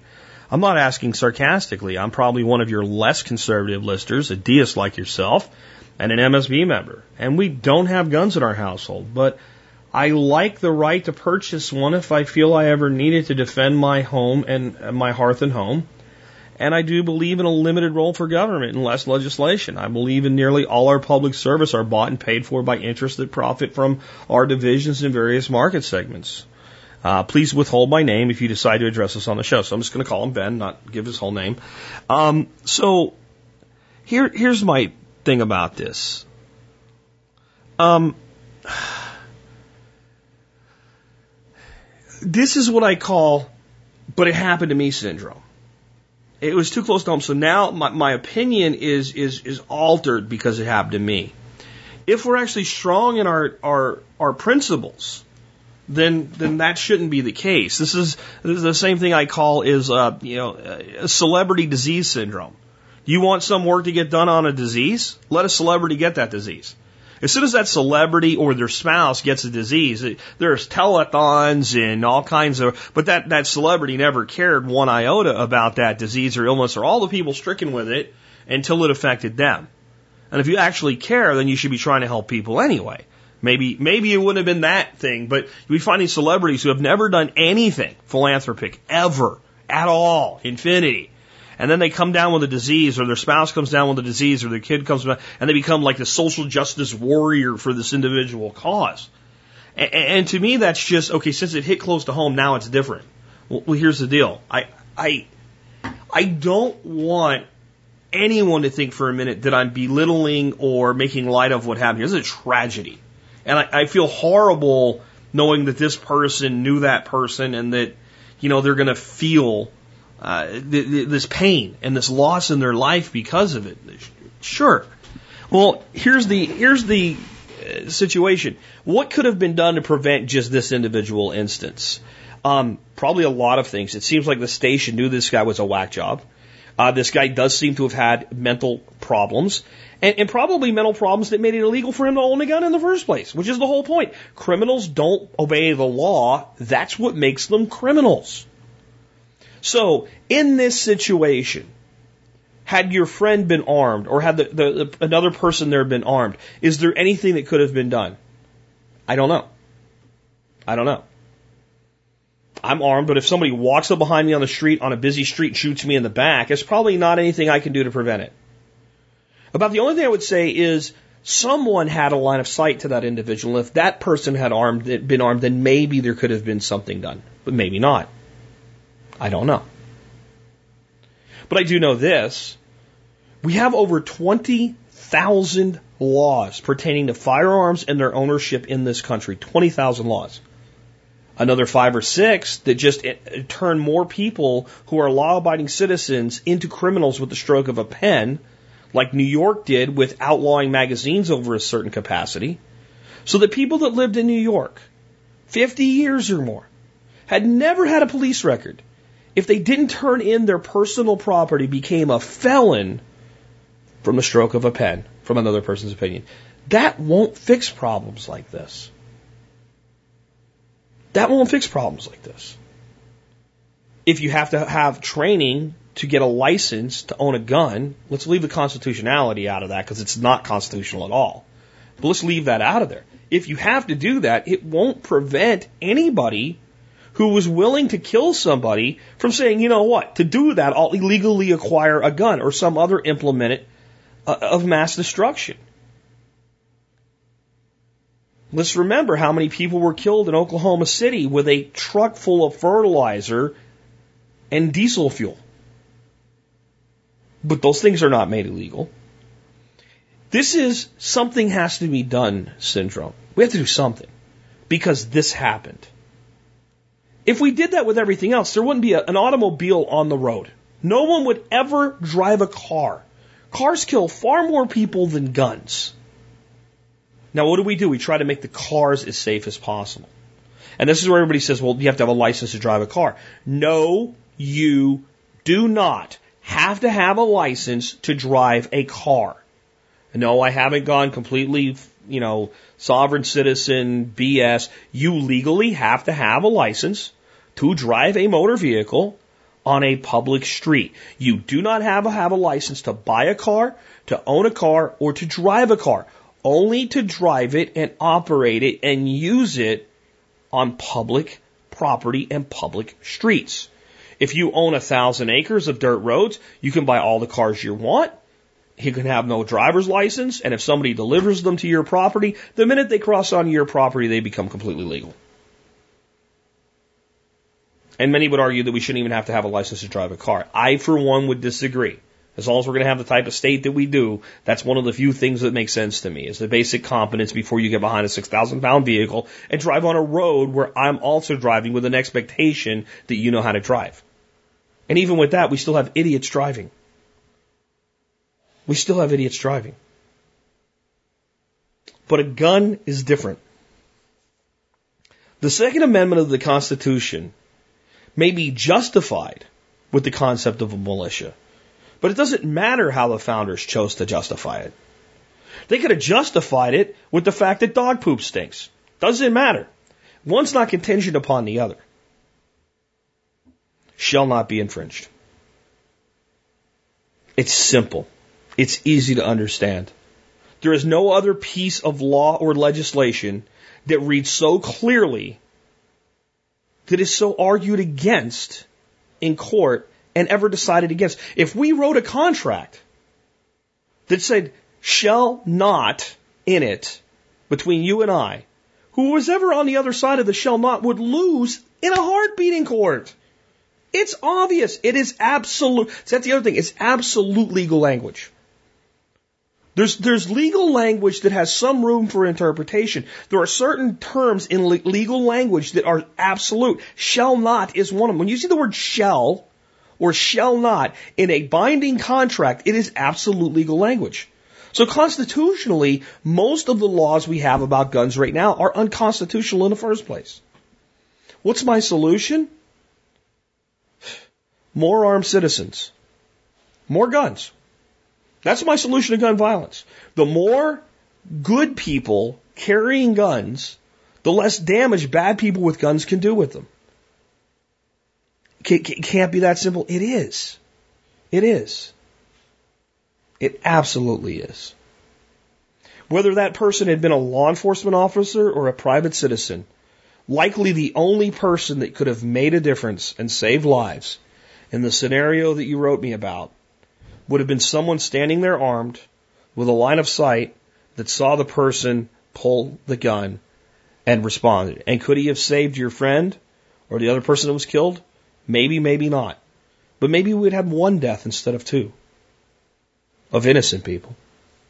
Because the guy that did this ran away in a car, and when he knew he couldn't get away, took his own gun, pointed at his own head, and took his own life. So even the pacifist that says, well, then you're just killing someone else, he killed himself anyway. I would have preferred that he had died right there while attempting murder than later after successfully committing murder. And even with more armed citizens, these things can and will still happen. But even with the best seatbelts known to man and airbags and, and automatic braking systems, people will still die in car wrecks. People will still down, fall downstairs. People will still be bitten by sharks. People will still be beaten to death with baseball bats and tire irons. Taking weapons away from law abiding citizens does nothing to protect other law abiding citizens. But it will victimize law abiding citizens there is nothing that needs to be done right now with guns other than for us to stop giving up our rights. See, I know that because I am somewhat of a moderate on many things that it would be expected I would say, well, maybe here's some things we could do. No, we've done enough here. We've given enough here. There's no more. To quote the Bible, even though I'm not much of a Bible quoter, to hither thou shalt come and no further. We have had this fundamental right of self-defense infringed upon far enough. I'm tired of something must be done. Enforce the laws you have. Don't tell me that criminally insane people shouldn't be allowed to own a gun. They're already not supposed to own a gun. Enforce that law. Stop coming to me and asking me to give up more of my liberty so you can feel safer because your safety that you feel due to my liberty erosion is nothing but a freaking illusion. I will not sacrifice one more ounce of my personal liberty for your bullshit perceived safety. And I'm not talking to the guy that wrote me this. I'm talking to the people that want to take away my rights. And they want to take away your rights. And I'm talking to the people that don't want to give anymore. Don't give an inch. We have given enough. We have given enough. This nation is supposed to be a nation of equals, where the citizen is equal to the politician, where the citizen is equal to the law enforcement officer, where the citizen is equal to the soldier. No man superior to another. If we are to be equal, then we must have equal rights and we must have equal protections and we must be seen as equals and we must have access to the same levels of strength. Sharing occurs between equals. That's why this government has turned to theft, because the equality has been lost. We hear all kinds of soaring rhetoric from politicians about equality. But you see, they never talk about the equality that we should have to them. We make police officers heroes to create the illusion that they belong above us. We take elected officials and we talk about their role of leadership so that we will see them as above us. It is time, if you want a solution, to take these illusions that these people are better than we are and crush them as the clay feet they are and bring the statues to the ground so that we all look each other eye to eye again. No more. Absolutely not one thread more liberty in regards to our right to self-determination and self-defense should be given without kicking and screaming and fighting at every level. There needs to be a line. And I don't care who's shot next, because all I'll say is sometimes things happen including if it's ever me. If somebody ever shoots me, some whack job ever shoots me, don't you people let for one instant say, well, Jack would change his mind now. No, I would not. No, I would not. A lot of people talk about being willing to risk their life for what they believe. Some of us freaking mean it. The line's drawn. It's not going away. I'm sorry to anyone who's ever lost anybody whether it's to a criminal with a gun, whether it's to a car wreck, whether it's to the fate of illness. But taking something that belongs to another person away from them won't put the person you love back, and it probably wouldn't have ever prevented them from being lost in the first place. Millions of people die in this country every year. It's a very small number of them that die from guns. An even smaller number die from guns that they didn't shoot themselves with. You start taking out suicides, gang on gang violence, and people shooting people trying to hurt them, that number goes way down. Crack the American Rifleman, which is the NRA's magazine, or the American Hunter, either one. They have the same feature every month in, this, in both magazines. The Armed Citizen. There'll be a dozen or more people featured in every edition that used a gun to protect their life and safety or to protect the life and safety of others. And you don't hear a flippin' word about it in mainstream media because it doesn't meet their agenda. What is my stance? My stance on gun control is there's far too much of it. There's far too much of it. And our government has no interest in taking guns away from criminals. Because then criminals wouldn't be scary and they couldn't scare the shit out of us into obedience under their authority. But they do want to disarm us because they don't want us to see ourselves as equal to them. And that's what the Second Amendment is really all about. The right to self-defense and self-determination and the concept that no man is superior to another because of his title or his position. That we are all equals, a republic of citizens. That's what it's supposed to be. Sorry if it's not the answer you wanted. I guess the last thing I would point out is people always say, well, in other countries, this or that, and you can show extremes either way. You can show countries that have really draconian gun laws that have a lot of violent crime, including quite a bit with guns. You can show countries that have extremely draconian gun laws that have far less violence and far less use of guns.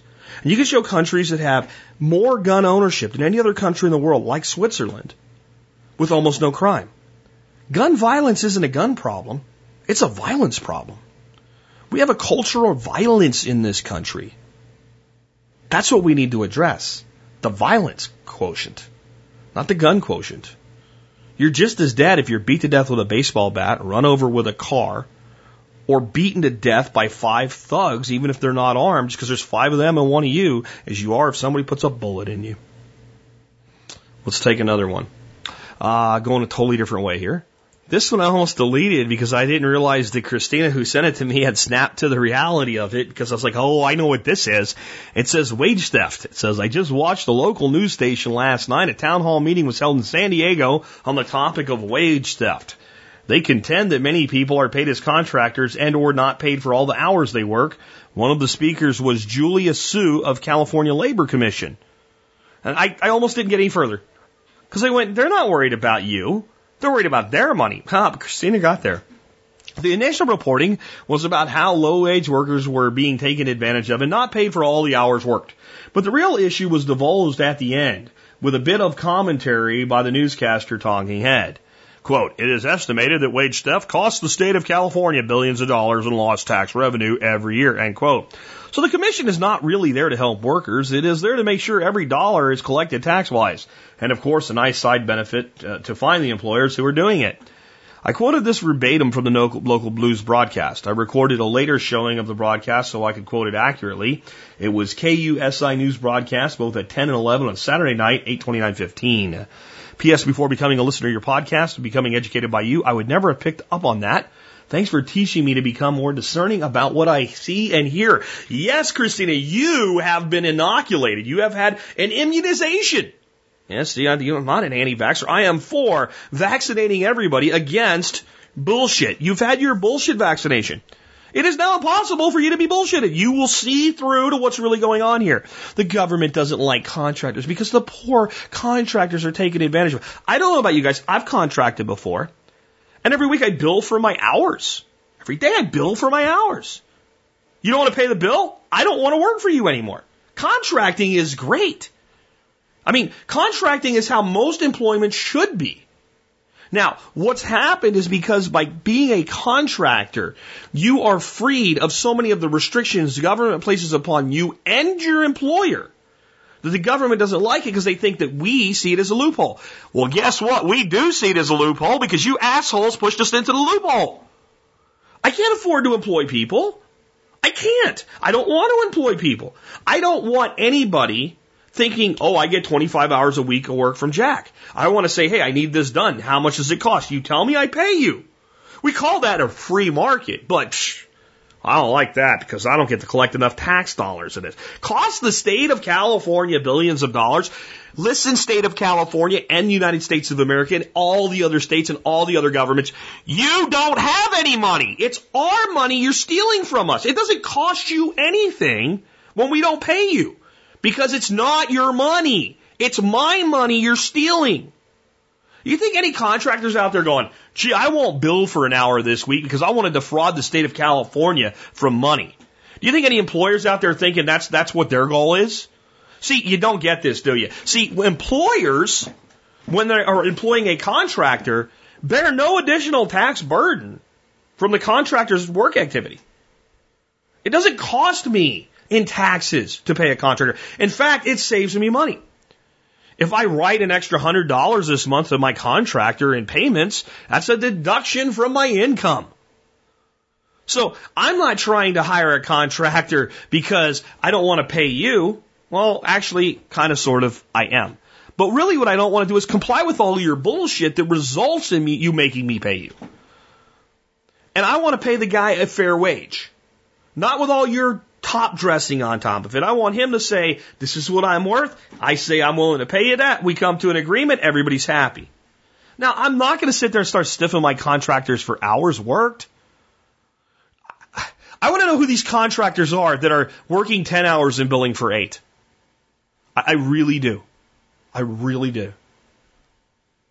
You know, and if, if I have someone who's contracting to me and they committed to getting something done in eight hours, and they work an extra two hours to get it done because they bid the job at eight hours and they committed to getting it done and those two hours they don't get paid for, you know what you call that? They're honoring their word. They're fulfilling the obligations of their contract. This happens all the time. You have a guy come in, he bids a job. I can put this room addition on your house for $25,000. Okay, fine. You sign a contract. Gets to the end of the job. He's not done yet. He's got two more days worth of work. He's going to spend another $2,000 on the job that he didn't account for and he's going to lose money on it. You know what? That's the breaks, kid. Get your bid right next time. Why can't that take place at the individual level? Because government wants to steal your money. That's why.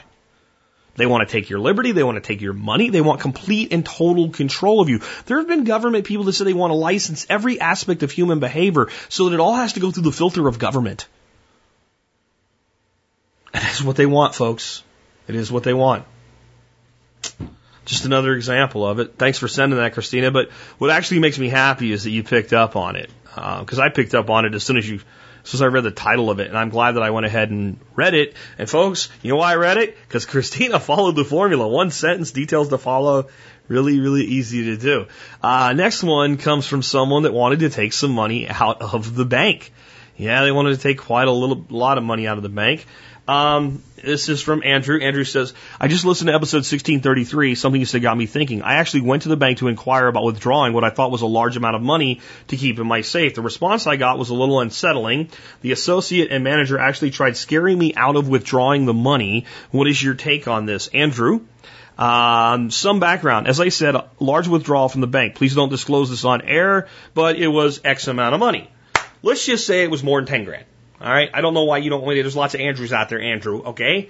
Um, but I, you know what, Andrew? It was over twenty thousand dollars, and no one knows which Andrew this is. So be at peace with that. I didn't even tell him what state you're from. I figured I would, because the whole thing loses context without knowing that. I figured I would at least need to let them know ahead of time that I was going to withdraw most of the proceeds from the sale of our home. I sat down with a branch associate yesterday and inquired what plans needed to be made to make such a large withdrawal. She asked what the reason was I wanted to withdraw such a large amount of money. I told her that there were several reasons, but mostly I wanted to have cash on hand in case of an emergency and because I was not comfortable with market volatility. I went on to explain that when something is coming or has occurred, people go get cash. I don't want to stand in line at the bank any more than I want to stand in line for the food or gas, neither of which I will be doing. The lady eventually got her manager and tried several talking points to dissuade me from pulling my money out. He told me the following. One, the money would no longer be safe as it would be if it were in deposit on the bank. Okay, not your problem, Mr. Bank, bank Manager. Number two, it would no longer be insured against loss by the FDIC. Uh huh. But right now, it's insured because you might lose it, not me, Mr. Bank Manager. Three, it looks better on paper to have it in a standing balance or in a bank account for lending and credit purposes. At that point, I replied if I needed to prove I actually had 24 in cash, I could always deposit it back in the bank. Four, his response was that redepositing point was that depositing that large of an amount of money would raise big red flags. The IRS and other government agencies would most likely cause us trouble having to account for and explain where the cash came from. I just smirked and said, "Is that right?" Uh, first of all, uh, it really shouldn't. You don't put money into the bank and try to hide it from the government at the same time, now, do you? Um, not to mention, if that was really your problem, you could just pay your expenses in cash for a while while your bank deposits accumulated. If you really wanted to, you could throw $500 in cash in the bank this month and next month and here and there and slowly build it back up if that's what you really wanted to do. People deposit that much cash all the time, honest to God. I mean, have, have you talked to anybody in the restaurant business? This is a typical thing. Does the IRS ever go after people for structuring? Sure, but a lot of people go after people for a lot of things. That doesn't mean that you shouldn't do it out of fear. What's my take on this? My take on this is that the people you're talking to at the individual level, they're not part of a grants conspiracy. Well, they sort of are, but they don't know they are. They believe their own bullshit. They haven't been inoculated against bullshit like you and Christina have. The real problem for banks is what if everybody did that? See, you can you can put your money in the bank and move it right out of the system over and over and over again, and it doesn't bother them. You can be a paycheck to paycheck guy, and you can make ten thousand dollars a week, and you're still a paycheck to paycheck guy. It doesn't affect the bank one bit, sending ones and zeros all over the place. When you actually remove money, not from a bank, but from the banking system, now it becomes a problem. Now it becomes a problem. And it's not a problem if it never goes in. It's a problem that it went in and it came back out. And when you do it, you know what? It doesn't matter. You're not a rounding error to even the regional branch uh, of the bank that you're talking about. But you can't have people thinking this way. In fact, they actually run advertisements. I heard an advertisement about three years ago. It was Susie Orman, my favorite idiot. She said, a listener actually wrote me and said, Susie, I took all my money out of the bank and put it under my mattress. I wrote back and told her, don't do that. Your money's much safer in a bank where it's protected by the FDIC. First of all, no one takes large amounts of money and actually puts them under their mattress. That's proof that Susie Orman is a lying bitch. Okay? No one ever wrote her and told her that. People put money in things like, like this guy's talking about, safes. All right? People put money in safes, not under a mattress. Not that amount of money. Mattress is a metaphor for it's where I can control it. All right? It should be in the bank. Why should I have my money in the bank? So that the government can determine my exact asset value at any time they choose to attack me? So that creditors can determine that? Should I not have some reserve somewhere of money that I can use in cash? Should, should I actually fear my government enough to be unwilling to take possession of my own property? Who are you? I mean, this is what I would have said. Who are you to tell me what to do with my money? I would have firstly said, you know what? You let me worry about that. I'm, if this is going to be your approach, go get all my money.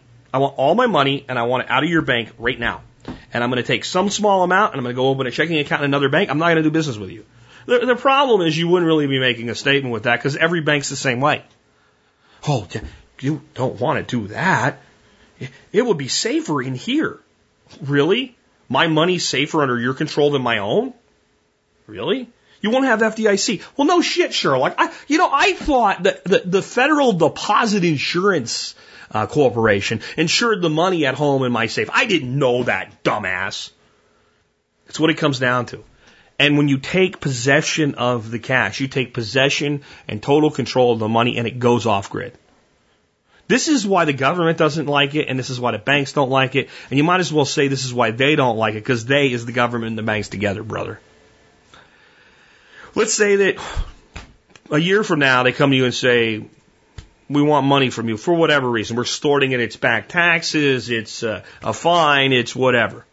You know, we want money. Give us your money. I don't have any money. Broke. Well, you took this money out of the bank. What'd you do with it? Went to Vegas. I lost it. I have a drug problem. I have a gambling problem. I like hookers. Whatever. Right? How, how do they say you did? I spent it. I had a debt. I paid it back. Who'd you owe the money to? None of your business. I don't have to tell you that. You know? I like gambling on horses. It's not. They, see, that's the thing. They can't do it. It's a blood from a stone. But they know it could still be there somewhere. You could still have it. That's why they want to get rid of cash money to begin with. This is actually a great reason to start at least a little bit using Bitcoin and to start doing barter with silver. You know what? This is what I would have said. Mr. Spirko, why do you want to take, you know, I'll make up my own number, $45,000 out of the bank. I want to buy a racehorse. What? I want to, I want to buy a racehorse. A great racehorse. Well, you can do that with a check. No, the guy sells the horse wants cash. you know what? They know you're full of shit. You know what? It doesn't matter. It doesn't matter. It's my money, ass clown. Go get it. Let's move on and take another one. It's just typical shit. That's all this is. This comes from Evelyn. Evelyn says, How do I fix a really bad background that is keeping me from getting even the most basic jobs? I wasn't arrested, no tickets. In fact, I was very pro following the rules. I did have trouble keeping jobs, so usually work for myself and leave either with my family paying my way or with a significant other. In the last 14 years, uh, the first 10 was a combination of taking care of my parents, losing my sign and magazine business, losing my parents' significant other and friend to death. In the last four years, I've been trying to sort it all out and get my life back in order. In this process, I had to sell my home because I got lots of interviews but no hires.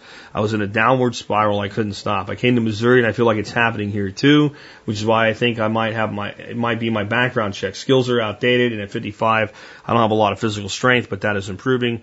Also, uh, all the worry is messing with my mind and making matters worse. Thank you for being there, Evelyn. Um, P.S. I do have trouble from focusing, but I'm far from lazy. I think you got two different problems here. Actually, three. I think you actually have some level of problem due to your background. Though most uh, companies doing a background check don't know all this stuff that you, you just put out there. And, and, and I, I think you might be giving away some of it that you don't need to. Right? So, because uh, a background check is for things like, are you a felon? You know, do you have some massive amount of debt that could make you a liability? Something like that. But it's, it's not, you know, things like this. Jobs are usually checked by you giving me a resume. Uh, and then if I have any doubts, I, you know, see who's in charge of that. So, so part of this, I think, is that you, you actually do have a little bit of a, a problem with employment history and what have you. I think the other problem is that you're probably not presenting yourself very well. And what I mean by that is, I, I just heard how you spent 14 years working your ass off, but I don't think that's what you're conveying to an employer. I would actually create positions for everything that you did during those years. And if you're self-employed, so what? Self-employed self-employed, perform blah blah blah blah blah. And you have a discussion about what what what money you earned for doing that. And as far as I'm concerned, you earned whatever the total was. So if if I was, for instance, providing care to somebody who was physically impaired, and I was being paid, let's say, $1,000 a month, but I was also being given room and board that were worth $1,000 a month, I would consider that, at least when I'm talking to a prospective employer, $2,000 in compensation. And trust me, the government would prefer you reported it that way too. So I think you need to build a better resume and a better story about this period of time instead of telling the story like what you're probably, you're going to be mad at me, Evelyn, but you're probably telling the story as a big sob story. Tell me about your background. Oh, I went here and this didn't work. And uh, I don't want to hear that shit. You know what I'm thinking when you're telling me that? I'm going to hire this person. I'm going to hear this shit every day for the rest of my life until I fire them or they quit. You can say it's right or wrong. That's what the guy thinking about hiring you is thinking. I don't want this negativity brought into my, my workplace. I want you to come in and tell me the same story upbeat about how you worked hard, how you were able to carve out a, a, niche for yourself and perform work as a self-employed person when no job was available. The type of things that you did, how you were able to provide for yourself, not be provided for. I want to hear optimism and upbeatness, and you, that's a person. So that's I think your third problem is I think you're damaged, and I don't say that insulting, right? We're all damaged. Every human being that's ever done anything of significance is damaged. But then we, it's up to us to fix ourselves. I'm tired and my background sucks. That's, I'm damaged and I'm hurting. So you have to fix Evelyn. You have to fix Evelyn so that Evelyn's the person that I want to hire. And I don't know what level of job you're applying for or what have you, but you got to apply for something that you're qualifying to do and, and do fairly well and fairly competently. It, it's hard for me to believe that you can't get a job, I don't know, waiting tables in a diner. Well, that sucks. Yeah, sure it sucks, but it's a, it's a job. And all of a sudden you're more marketable. The day you have a job, you're more marketable than the day you don't. Period. You know? There's got to be something you could do to get a start, to get a, to, to get back into things. And the other thing that you have as a problem is, and I know this is going to sound bad, but your age. I don't just have somebody without good work history. I got a 55 year old who's tired, lacks focus, has a, a story about a hard life for the last 15 years with no current skills looking for a job. Don't be mad at me. That's what you told me. And this is what I'm saying. I think that's what you're telling employers.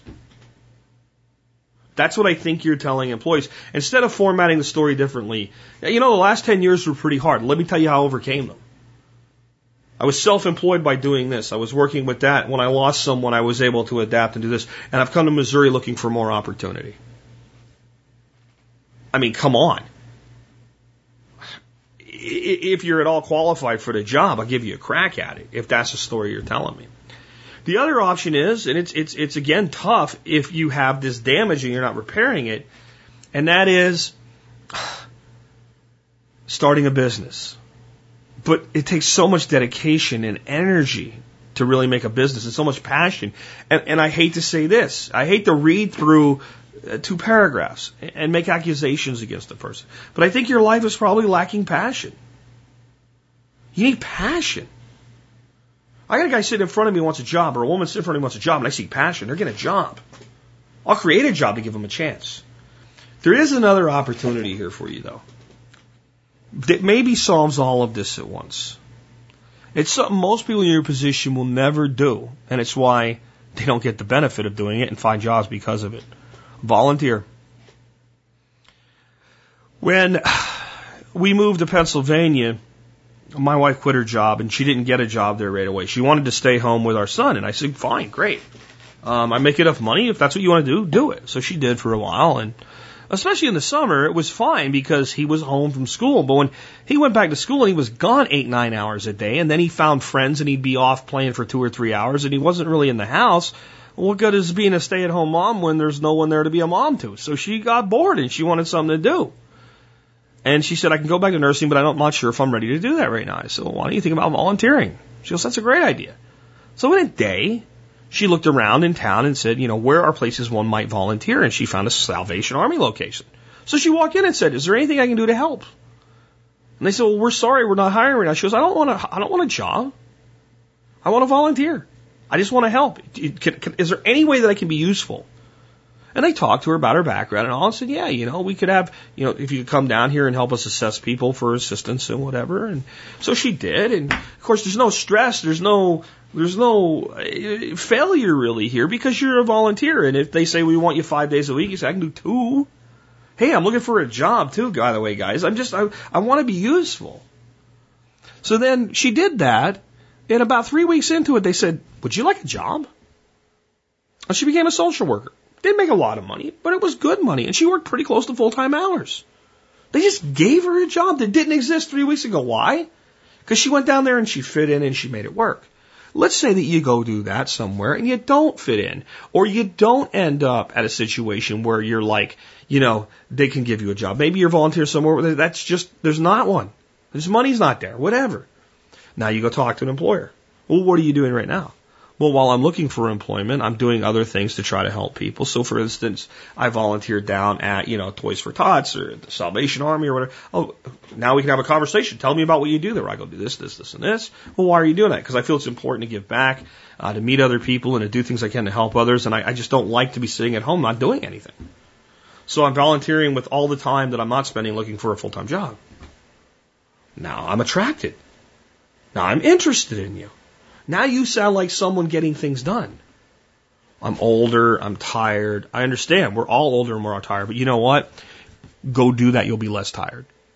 I'm not saying go volunteer hurling friggin' tractor trailer tires up on a on a lowboy trailers, okay? That's not what I'm saying. Find a place like uh, a habitat store or whatever and just volunteer. Just say, I'm willing to help. And what's amazing is when you start doing this, you start meeting people. Talk to everyone you meet. How can I help you today?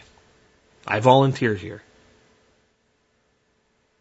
Tell me about yourself. Why do you need this product? Why do you need this service?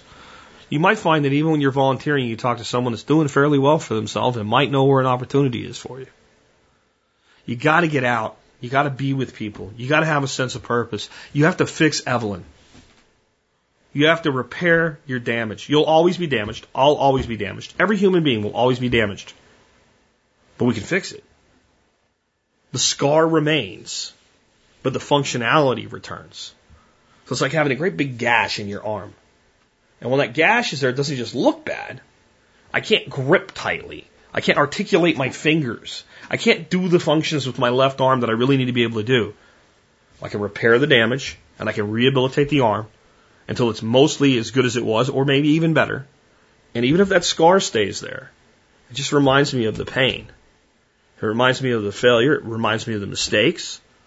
It also tells me I'm really grateful that it works. This is, this is your approach. There's all kinds of tips I could give you to find a job, but the reality is you have to find a way to be useful to others. And then you'll feel fulfilled in yourself. And then you'll stop telling your story from a point of sorrow and start telling your story from a point of power because I read your story and I hear a sob story because of the way your story is formatted. You could tell me the same story with how you got through it. And then your story becomes a story of triumph. You need to tell yourself that story. You need to realize that you got through all the shit that life threw at you. And your biggest problem now is finding a job. There's people that have been through what you've been through that, are so damaged they can't even think about having a job. There's people that are dead from disease or illness or accident. You have so much opportunity left in your life. But you got to see yourself as victorious rather than a victim. And until you do that, your situation won't get any better. And this isn't just like the power of positive thinking or some kind of crap like that, Anthony Robbins or you know some some twisted version of uh, of a, a prosperous Christian doctrine like Joel Osteen would throw. Hi, I'm Joel Osteen. God has a plan for you. No, this is about real human centered spirituality. This is about your value. You're worth something. What you do matters. You can overcome things if you struggle, if you try, if you make it happen. And people have this tendency to say, well, I'm trying so hard. But are you trying properly? look over at my window and there's a fly. And that fly is trying as hard as he can to fly through the window. Struggling with every ounce of fly power he has against that pane of glass. No matter how hard he tries, all that's going to eventually happen, he's going to get tired, fall down on the windowsill, and die. Solution for the fly is to stop trying to go, stop trying to go, go through the glass, to fly through the room and find an open door and just fly out into the world, or make a living in the house. It's not that bad to be a fly in a house until I swat you, right? But there's there's plenty for a fly to to live on in this house. But instead, freedom appears to be through the glass window. So I try and I try and I try. You gotta be smarter than that. If what you're trying isn't working, try something else. If that doesn't work, try something else. But I, I really feel like kind of in my heart that that's your solution, that that would change everything for you is finding a place or two to go volunteer and meet people and talk to people. And that when you do that, everything will start to unfold for you. I, I don't know how I know that. I just do. I feel like that's, that's what it's going to take for you. That what I read in your words is despair. And there's so many people just like you. So many people out there right now. So many people that don't think they have a problem. It's even more dangerous for them. They're 30. They're going to be you one day and they don't have to be and they don't know it. They're going to be worse off. They'll be you with $150,000 worth of debt and no job. That's who they're going to be. Because right now they're unfulfilled. Right now they don't have a sense of purpose do my job, they pay me, I make lots of money because I have X school on my degree or this credential or whatever, and but no passion. It always leads to the same place. Find your passion and follow it. But realize this is the problem. People say, I don't know what my passion is because everybody thinks their passion is supposed to be some big romantic thing, some dime store novel thing, some amazing spiritual quest or whatever. And you know what? First thing you gotta understand, every quest that every human embarks on that's truly a quest they're following their heart is an amazing spiritual quest. It just doesn't sound like it. Your passion doesn't have to be seeing the seven wonders of the world. It just has to be being a person that matters. And you are a person that matters. You've just lost touch with that. Find a way to regain touch with that, and I think you'll start finding solutions. It's the advice I have for everybody that feels this way. Employed or not, 55 or 15, it doesn't matter. You've got to have passion for something in your life. And you've got to realize that you're an important being to others. And if you don't feel like you are, find a way to be because you have everything you need to be to be every everything you need to be that person. With that, this has been Jack Spirko with another edition of the Survival Podcast, helping you figure out how to live that better life if times get tough, or even if they don't. Sunset is an angel weeping, holding out a bloody sword. No matter how I squint, I cannot make out what it's pointing toward. Sometimes you feel like you lived too long. The days drip slowly on the page. And you catch yourself Pace in the cage.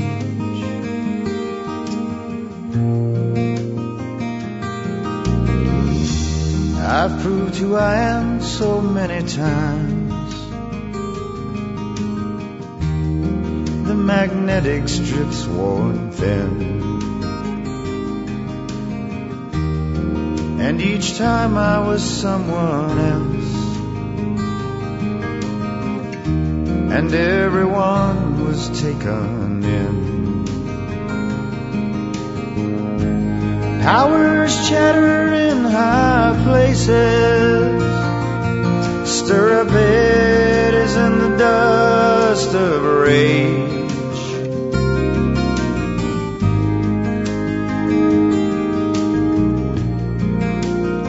Set me to pace in the cage.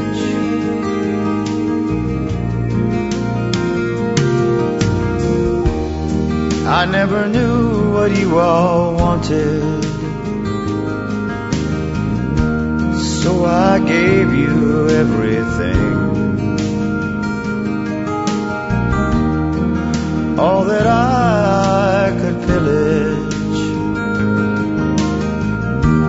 All the spells that I could sing. It's as if the thing were written in the constitution of the age. Sooner or later,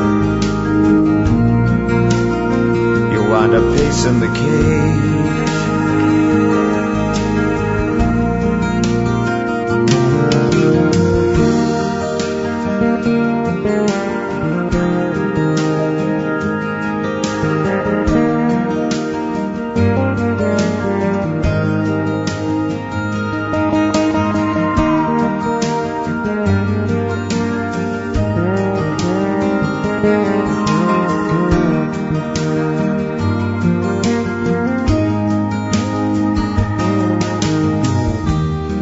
Sometimes the best map will not guide you. You can't see what's round the bend.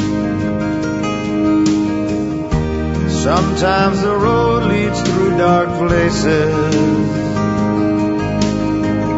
Sometimes the darkness is your friend. Today these eyes can bleached out land for the coming of the